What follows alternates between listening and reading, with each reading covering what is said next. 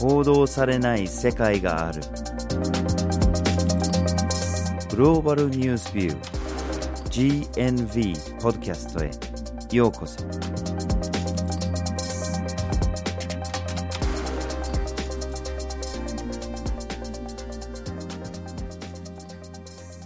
今回のポッドキャストをお送りするのはバージル・ホーキンスと岩根あずさです。はい。今回のポッドキャストのテーマは東南アジアと覚醒剤問題です。はい。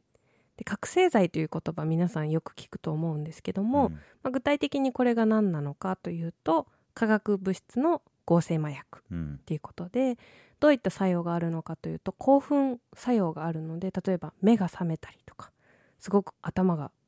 働いたりみたいなことがある一方で、中毒性があって脳であったりとか中枢神経を侵して幻覚幻聴、まあ、さらには体全体的に影響を及ぼすという恐ろしい薬です。本当ですね。でこの覚醒剤の流出と使用が結構世界的に急増してるっていう傾向があるようですね。はい、で今回のポッドキャストではアジアとオセアニアを中心に話を進めたいというふうに思ってます、はいどこから来てるのかどこで製造してるのか。でなぜここまで問題になってきてるのかとそういうような内容で話をしたいと思います。はい、そこで今日のポッドキャストでは黄金の三角地帯と覚醒剤の現状。次になぜ覚醒剤が急増しているのか。最後になぜ対策が難しいのかという3つの観点からポッドキャストをお送りします。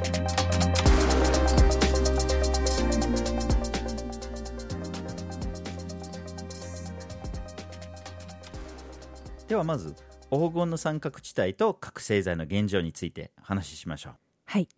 まず黄金の三角地帯がどこなのかということをお話ししますとこれはミャンマータイラオスの国境周辺のことを指して黄金の三角地帯というふうに呼ばれています。でこの地域なんですけども昔からケシ栽培というのがすごく盛んでした。うん。でケシというのが何に使われていたかというとこれはアヘンとかヘロインといったまた違うタイプの麻薬ですよね。麻薬を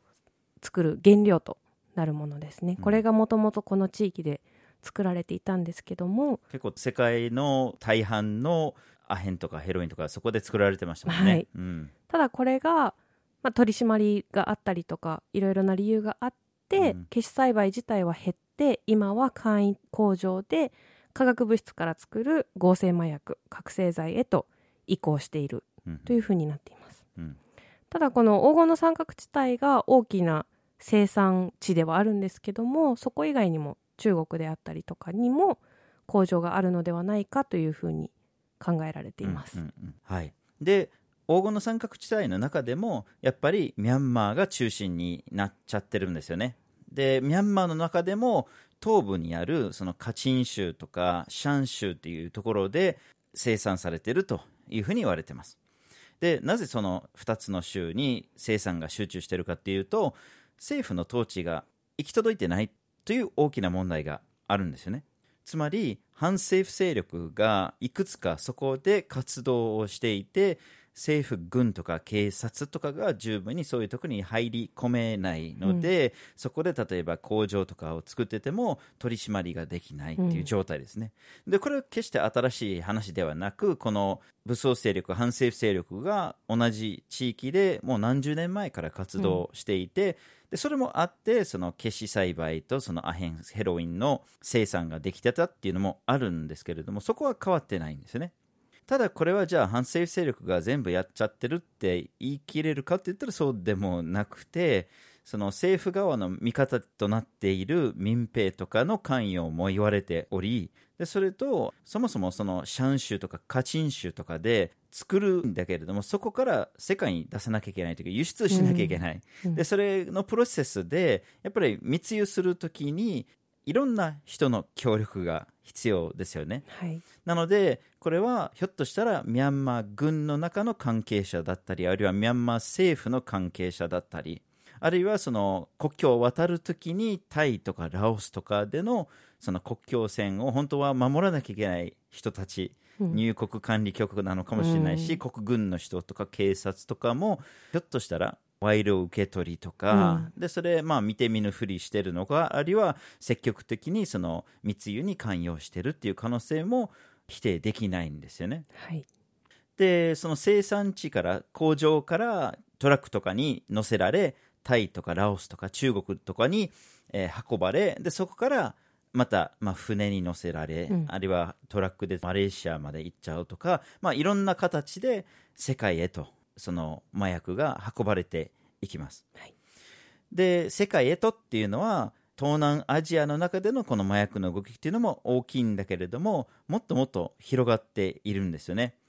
中国日本韓国台湾オーストラリアニュージーランドなどなどこの本当にアジアオセアニアに幅広くこの黄金の三角地帯から大量に生産されアジアオセアニア全般に運ばれていってるっていうような現状ですね。はい。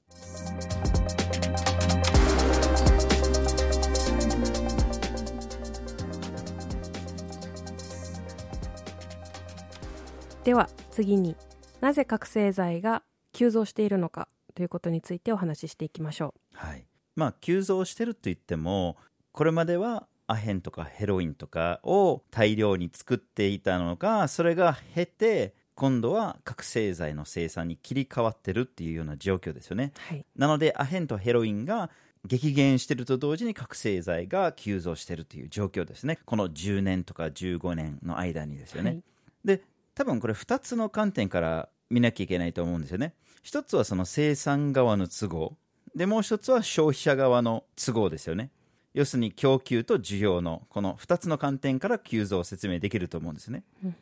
でまず生産側から見るとケシ栽培っていうのが結構大変なもので大掛かりな農業で、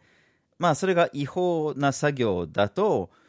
ある程度の取り締まりは楽っていうかね。まあ、空から畑が見えるし、でそれ取り締まりに行くっていうこともできなくはないんですよね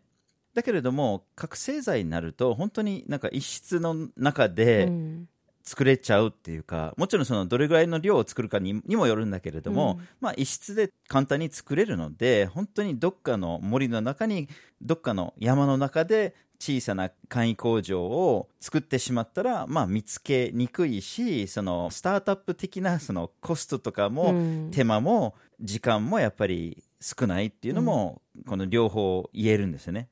それが多分一つあると思います。でもう一つはおそらくこれ世界的に見た時にケシはアフガニスタンで生産量が急増してきたんですね。この20年ぐらいで。911があってで、うん。アメリカとかがアフガニスタンに介入してでそこからまたケシの栽培が爆発的に増えてきたっていう背景があるんですよね。でそっちの方で作るのが楽っていうかそこで作りやすいっていうことになってしまったのでおそらくその消し栽培もまあ成り立たなくなっていったっていう側面があるでしょうね。はい。だけれども新しくその資金源というかその特にその武装勢力だとかそのまあ民兵とかあるいはその腐敗の政府とか国軍の中でのその資金源としてまた別の麻薬があればっていうような側面があったでしょうね。でそれもあってその生産が消しアヘンヘロインから覚醒剤へシフトしたっていう部分があるんじゃないかなと思います。はい、でもう一つの今供給の話をしてたんですけども需要側も増えているっていうことが、覚醒剤の全体的な急増に大きく関わっていてまず消費者の層っていうのがこれまでアヘンとかヘロインを使ってた層と覚醒剤を使う層というのは異なる人が使っているんじゃないかということが推測できます。ものが違いますもんね、はい、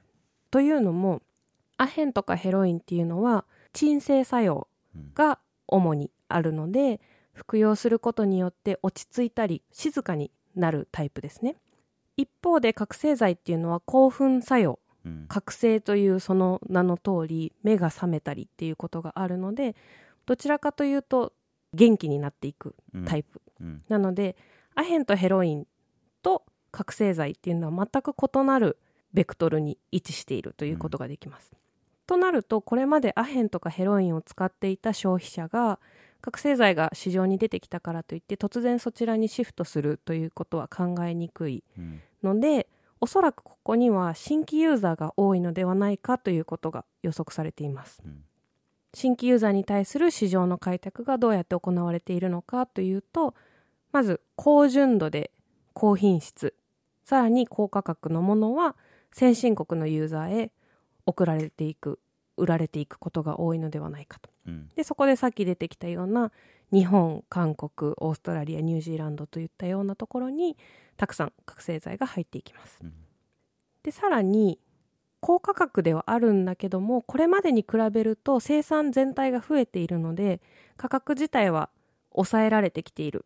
という部分があるので犯罪組織が組織的に大規模に輸入をしてそれを売りさばくというような営業活動というのが行われて一般の人の手にも入りやすくなっているという現状があります。うんでこの手に入りやすくなっているってなった時にどういった人が買っているのか手に入れているのかというと例えばもともと犯罪に関わっていた人であったりとかだけではなくて例えば一般の会社員の人であったりとか本当にどこにでもいるような個人っていうのが使うケースが増えています。というのも例えば販売がネット上で行われていたりとかでそのネット上の文言も疲れを取るためのビタミン剤ですとかこう怪しくないように巧妙な手口によって安心させてまず1回目使ってみるとあ本当に疲れが取れたなみたいな感じで入り口ができてしまうということが問題になっている。なんかそのオーバーワークをしてるような人たちだとか、どうしても疲れがたまるような職業とかをするような人たちがなんか使ったりするとかっていうイメージですよね。ね。徹夜が続いてどうしてもこの仕事は今週中に終わさなければいけないからやっぱり明日もまた徹夜みたいな時にこうやっぱりエナジードリンクとかと同じような感覚で、エナジードリンクよりももう少し進んだものもう少し目が覚めやすくなるものみたいな感じでまず始めてしまう。うん。でそこからだんだんこう中毒になってしまうっていうようなケースが見られます。そうですよね。だけど、その先進国でのその高純度なものが広がってるだけじゃなくて、低純度なものが今度、東南アジアとか南アジアとかで広がってるっていう問題もあるんですね。はいで、この低純度なものっていうのは、えっと、ヤーバっていう名前がついちゃったりしてるんだけれども、まあ、効果が低めなもので、純度が低いっていうのもあって、さらに安くなってしまってるので、本当にその東南アジアの比較的に収入が低いような人でも手が届くっていうようなレベルのものですよね。でこれもやっぱり同じような感覚でそのエナジードリンク的な感覚で例えば夜間のドライバーだとか工場の労働者とかがそのなんか眠気覚ましになんか使ってたりするとかっていううんものがあるんですね。この低純度のものが開発されて普及させてしまったために本当にどんどんどんどんこの安いもので手が届きやすくてで東南アジアにも大きく大きく広がりを見せてしまっているとはいいう状況ですね。ここまで考えてみると、まあ、覚醒剤って一般的にはすごく悪い人が使ってるんじゃないかみたいなイメージが一人歩きしてると思うんですけども実際にこうどういう人が使ってるかって見ると例えば無理な働き方をさせられている人であったりとかこう社会の仕組みの中でそういう職場に就きやすくなってしまったより脆弱な立場に立ちやすい人こそ今の覚醒剤生産のしわ寄せを受けているんじゃないかなというふうに私は思いました。はい、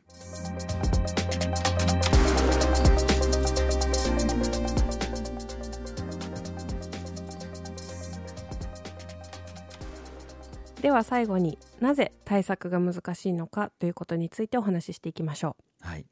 これもおそらく2つの観点同じ観点供給と需要側から話をしなきゃいけないんですよね。う。はい、もちろん生産は止めたいのは止めたいんだけれども消費者側でもやっぱり止めなきゃいけないものがありますね、まあ、まず生産の取り締まりの難しさから話をしましょう、まあ、最初に言った通りその生産されてるところが主に政府の統治が行き届いてないところなのでその時点で非常に問題が難しいですよね。要するにそこでの武装勢力を止めない限り難しい部分がありますよね。それと同時に腐敗問題がある限りそこで生産されたものが外に流出してしまうと。そこで止めないといけないですよね。だけれどもその広がった背景にはこれまあグローバル化っていうか世界がいろんな意味でよりつながりやすいものになってしまったっていうところもありますよね。要するにインフラができてで人とか物とかの動きがしやすくなってきたため、その生産したものを消費者に届けるっていうのがしやすくなったんですね、はい、例えば中国の一帯一路政策とかっていうところでこれもインフラ政策がものすごい入ってるわけなので、もちろんあっちこっちで道を作ってたりとか、うん物が動きやすいっていう側面があるのはありますね。でもう一つはその生産のプロセスにおける問題ですよね。化学物質で作られてるものですよね覚醒剤というのは。でそうするともちろん簡易な簡単な工場があれば作れるのは作れるんだけれどもその材料になるものうん。をどこから持ってこなきゃいけないんですね。うん。でこの材料っていうのがこれ全空化学物質って呼ばれてるんですけれども生産するために使われるいろんな化学物質があります。でじゃあその流れを止めればいいんじゃないかっていう話はあるんだけれどもただそこでの問題はその材料となる化学物質は合法的な使い道がいっぱいあります。そのうん。プラスチックを作るためだとか、いろんな他の化学物質を作るために使われてるのでそれをじゃあミャンマーがそれを輸入した時にいやそれはダメだそれは覚醒剤に使われるんだとかっていう話が必ずしもできなくて全然違う合法的なものを作るためのものだっていう言い逃れができるんですね。でそういうような材料がいろんなところから中国からベトナムから台湾とかいろんなところから入ってきてるんですね。そこを止めるのが若干難しいところがあるようですね。はい、で需要側での難しさなぜ対策ができないのかという難しさを考えていくと最初からずっと言っているように覚醒剤っていうのは中毒性があるので一旦ユーザーになってしまうとずっと使い続けてしまうという側面があります。でさらにその使い続けるにも価格が手頃なので使い続けやすい状態になっているんですね、うん。で例えばさっき紹介した低純度のものであったりとかだと1回あたり20円ぐらいの価格で使えてしまうのでうん。やっぱりずっと買い続けてしまう。でそれが必要な労働環境就労環境にいる人たちがいるっていうところが一つ難しいところです。うんなので眠気覚ましとして必要とか夜勤の間に必要みたいな仕組みができてしまっています。うんでさらにこういった中毒になってしまった人たちっていうのが治療であったりとか更生の対象ではなくて犯罪者犯罪なんだっていうふうに取り扱われてしまうことによって一旦使ってしまって中毒になってしまった人たちっていうのはどんどんそのことを隠すインセンティブが上がっていきますよね、うん。見つかってしまうと犯罪者になってしまうので。うん。ってなっていくとさらにその治療へアクセスすることが難しくなっていきます。すごく大きな問題だと思いますね、うん。要するにその刑務所に入ってもらって反省させるとかってそういうようなレベルで片付けられる問題じゃないんですよね。やっぱり治療っていうものが必要ですね、うん社会的な問題を取り除くっていうのも大きいですけれどもやっぱり治療が必要なものとして扱うのが大事だったはいはい。と思いますね、で例えばフィリピンとかだとすごくこの犯罪として扱われている例の最たるものと言えると思うんですけどもフィリピンのドゥテルテ大統領が薬物の使用者に対しては処刑をするということを本当に実行していますので実際に薬物を使ってしまった人中毒になってしまった人からするとその治療プログラムにアクセスすること自体が自分は薬物を使いましたという公言することにつながってもしかしたらそこから処刑されてしまうかもしれない刑務所に入れられてしまうかもしれないという恐怖であったりとか不安っていうのがさらにアクセスしづらくなっていく構成プログラムであったりとか治療へのアクセスを阻んでいるというふうに言うことができると思います。うん、東南アジアではちょっとでも薬物を持ってたら死刑っていう国がいっぱいあるんだけれども、ねフィリピンの場合は死刑に行くまでもなくもうその場で処刑されそうてしまうっていううんことになっちゃってますね。そうですねその裁判所のプロセスを全部飛び越えて一気にうん刑が下されてしまうっていう、この状態自体もやっぱりその薬物を使った人に対するスティグマであったりとかっていうのを助長させてしまうのではないかなというふうにうん。思います、うん。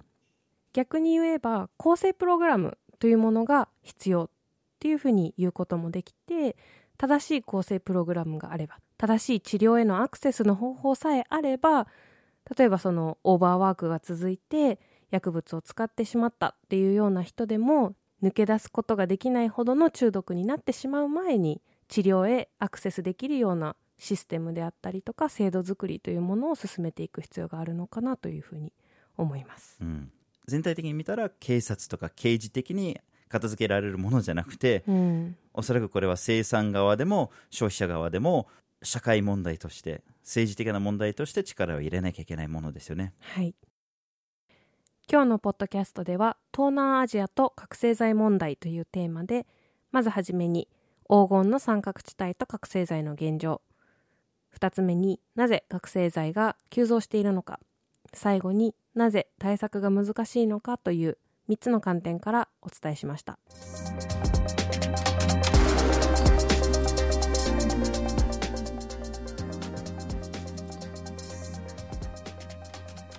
GNV は毎週木曜日19時に新しい記事をアップしています。火曜日と土曜日には1枚ワールドもアップしています。Twitter、Facebook、Instagram でも発信しています。ポッドキャストは毎月第1、第3月曜日に発信します。ぜひフォローしてください。次回もお楽しみに。